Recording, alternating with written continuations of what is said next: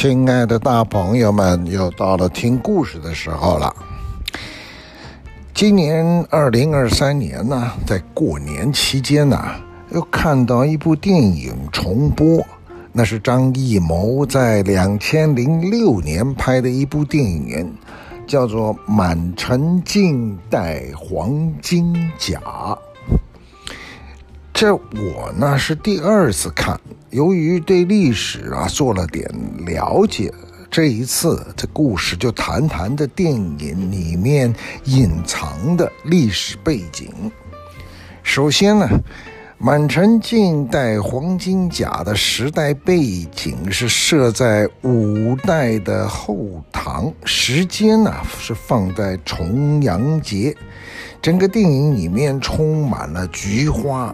黄金甲的剧情啊，从头到尾都强调讲规矩、忠孝节义、君臣父子、夫妇长幼的五伦关系，但几乎所有的角色和情节都在进行完完全全的反叛，而片名《满城尽带黄金甲》。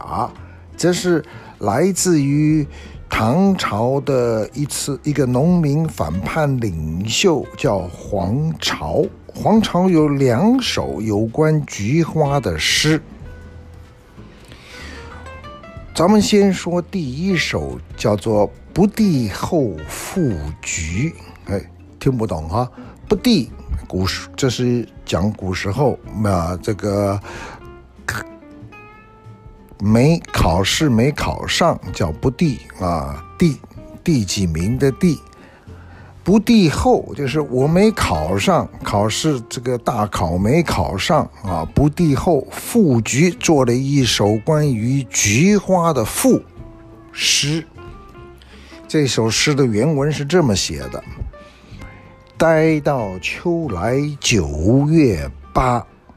我花开后百花杀，冲天香阵透长安，满城尽带黄金甲。意思是等到秋天九月重阳节来的时候，菊花盛开以后，别的花通通都凋零了。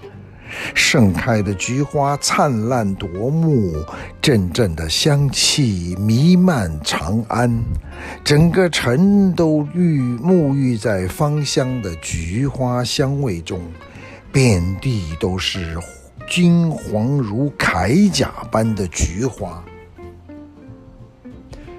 这是黄巢，呃，也是张艺谋这部电影《满城尽带黄金甲》的原始出处。那黄巢还有一首诗，也是有关菊花，他那个名字我们就叫做《题菊花》啊，就是考题的题，题菊花。瑟瑟西风满院栽，瑞寒香冷蝶难来。他年我若为青帝，报与桃花一处开。呃，翻译成白话文就是：瑟瑟西风满院栽，在秋天冷冷冰冰的西风中，院子里面开满了菊花，但蝴蝶却早就跟着夏天而消失了。花蕊含香，瑞寒香冷的菊花只能在秋风里孤芳自赏。如果有一天我当上了管掌管春天的天神青帝，那么我一定要让这美丽多姿的菊花跟桃花一样开在春天里。回来说这个片子的名称啊，《满城尽带黄金甲》这个名字啊，中间有个带，哪个带字呢？啊，这是黄巢的诗，所以他这个带是带兵的带啊，不是这个，就是意思就是黄金甲是穿着像黄金一般盔甲的士兵啊，带兵的带。黄巢在中国历史上有很不一样的意义。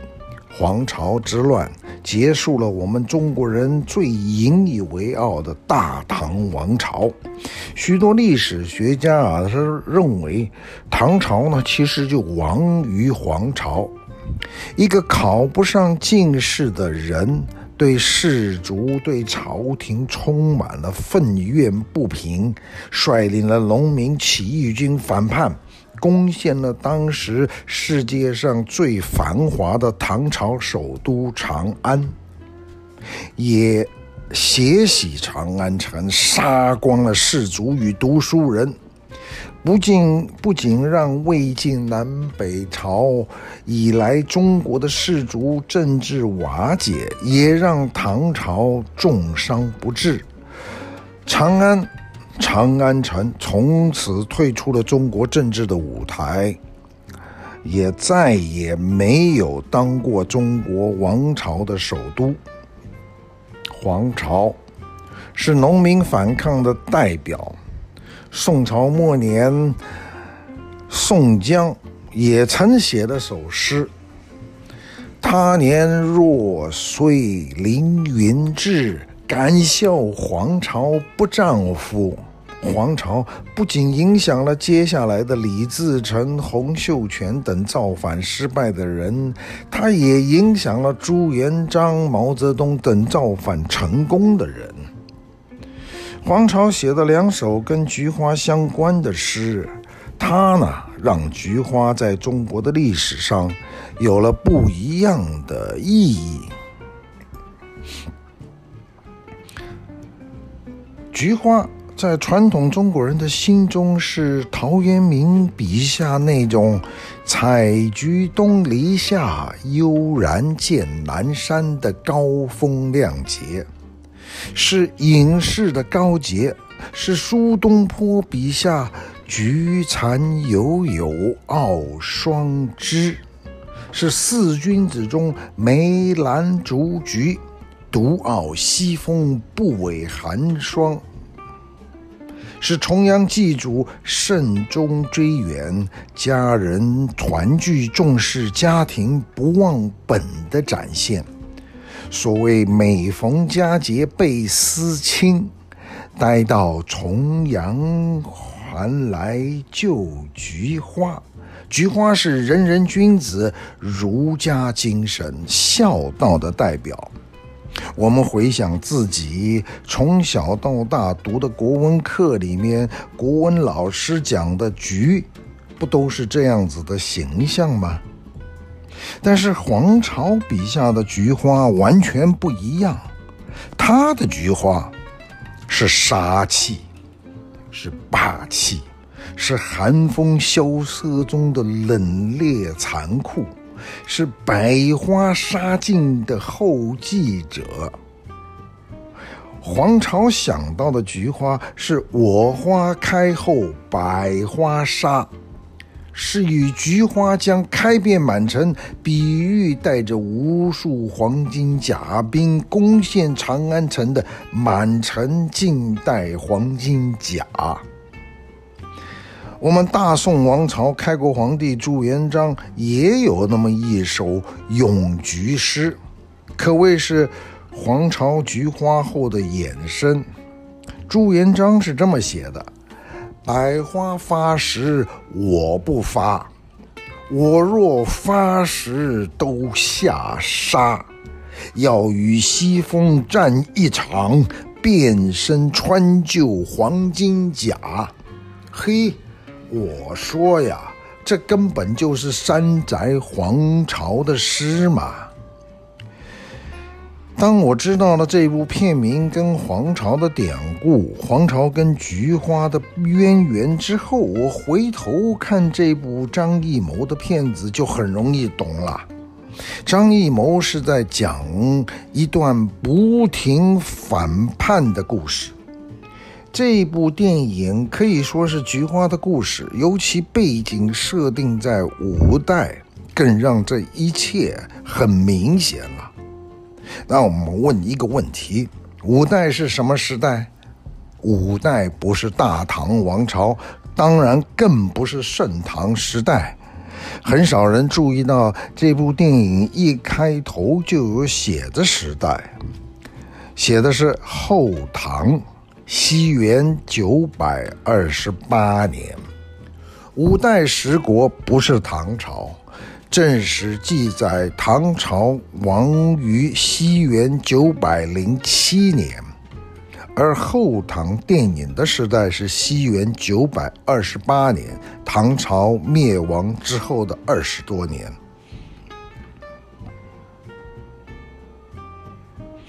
唐朝的叛黄巢，呃，这个农民起义啊，他的底下有一名大将叫朱温，是黄巢的大将，那样啊，唐朝。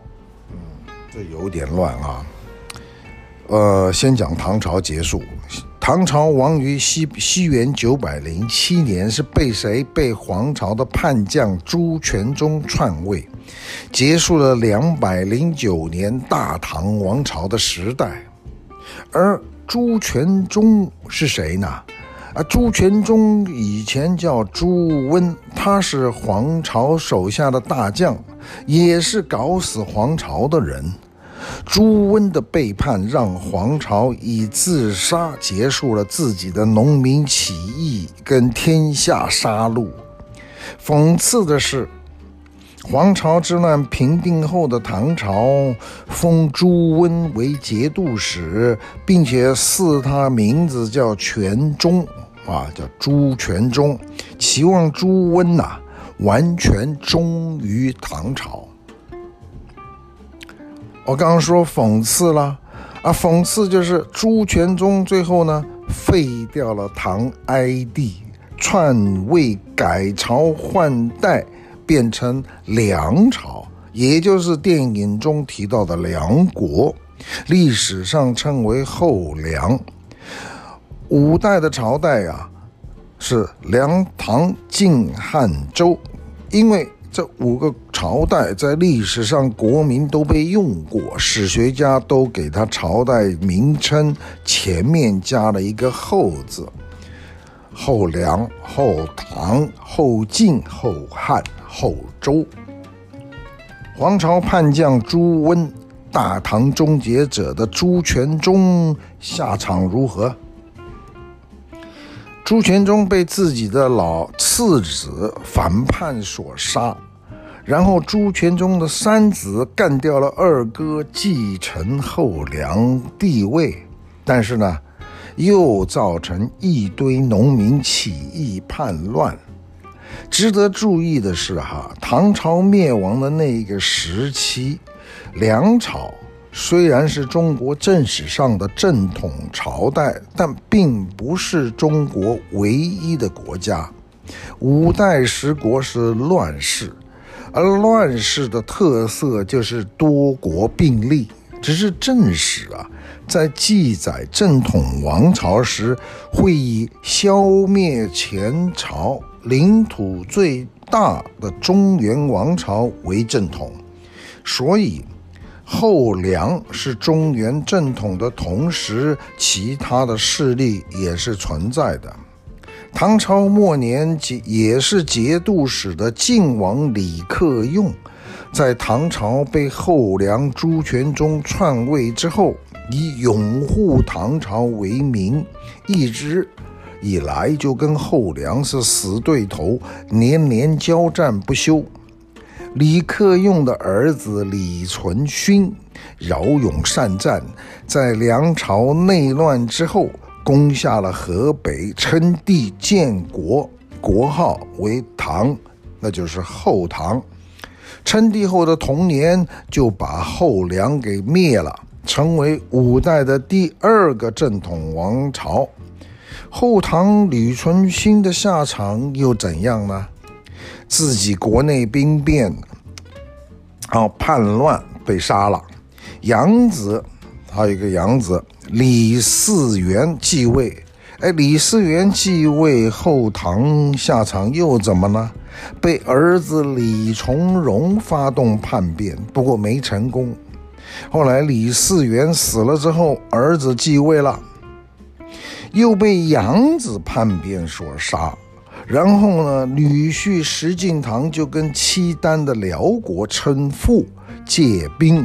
大家都记得哈，历史上有个儿皇帝，就是石敬瑭，就是五代借兵，石敬瑭跟辽辽国借兵，消灭叛乱，灭了后唐，哦，便取国号为名叫晋，就是后晋，第三个国，中原王朝。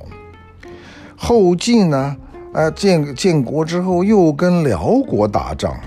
啊，底下的部将大大将呢，叫刘知远，拥兵不救，间接害死了后晋的皇帝。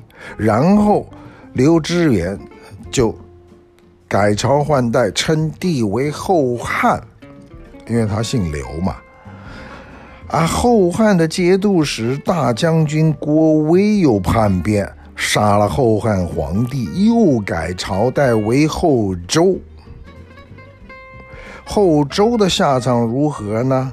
啊，皇帝的亲信托孤重臣大将军，名字叫做赵匡胤，叛变篡位了。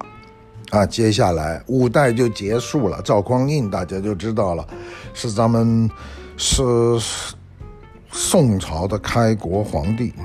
赵匡胤不是普通人，远比前面几个王朝厉害。统一了天下，又害怕被篡位，赶快把所有手下的将军军权全部没收，杯酒释兵权嘛。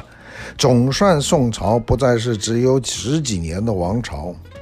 不过赵匡胤本人的下场如何呢？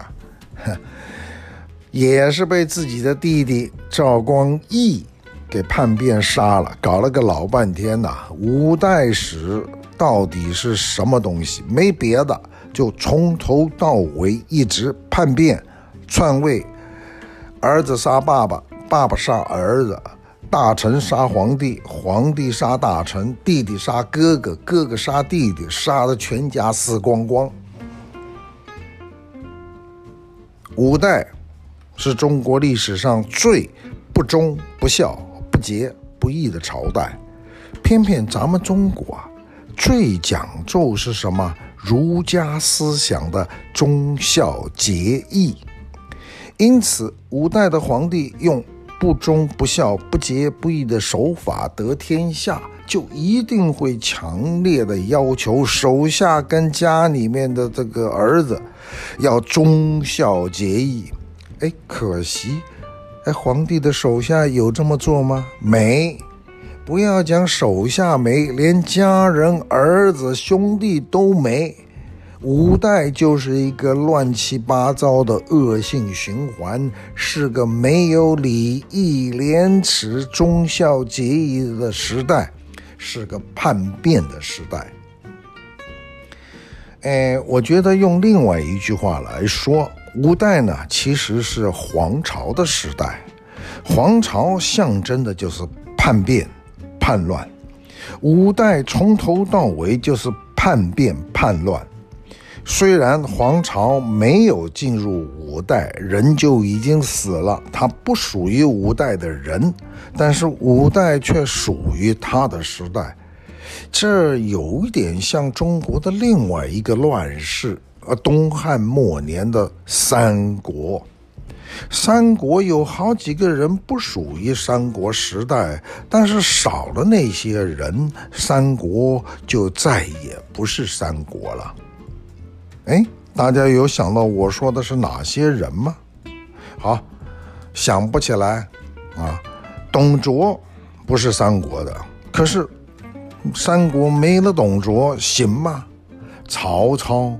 关羽、周瑜，他们都不是三国的人呐、但三国是属于他们的时代啊。当然了，我这么拿三国跟五代比，实在是有点侮辱三国了。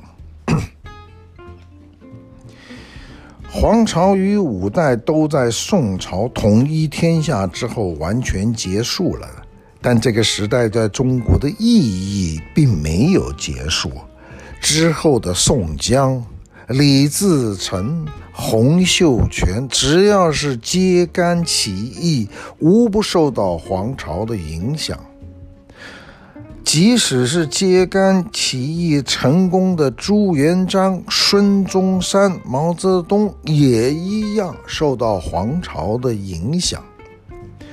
好，咱们今天的故事就讲到这儿。不过在结束之前，我们科普一下五代十国，复习一下。首先，我们要知道的五代十国是两个词儿：五代汉十国。五代就是梁、唐、晋、汉、周。梁是朱温、朱全忠，唐是唐朝末年节度使所建立的李存勖，晋后晋啊，就是李嗣源的女婿石敬瑭，俗称儿皇帝所建的。后汉，石敬瑭手下大将刘知远所建立的；后周，那是后汉石敬瑭底下大将郭郭威所建的。这个五个朝代叫做五代，五代呢都是在北方，是当时的正统政权，他们是一个取代一个，并不是同时存在的，所以。梁、唐、晋、汉、周，五代。十国呢？十国主要是中原地区以外的政权，大部分都存在南方，而且是并存的。史书上记载的称为前蜀蜀国，后蜀南吴、南唐、吴越、闽，就是福建、楚。南汉、南平、北汉等等十多个割据政权，他们呢几乎都是同时存在，也是跟五代并存。而且呢，十国啊只是个虚数，并不止十个。各位大朋友还喜欢今天的故事吗？下次再见。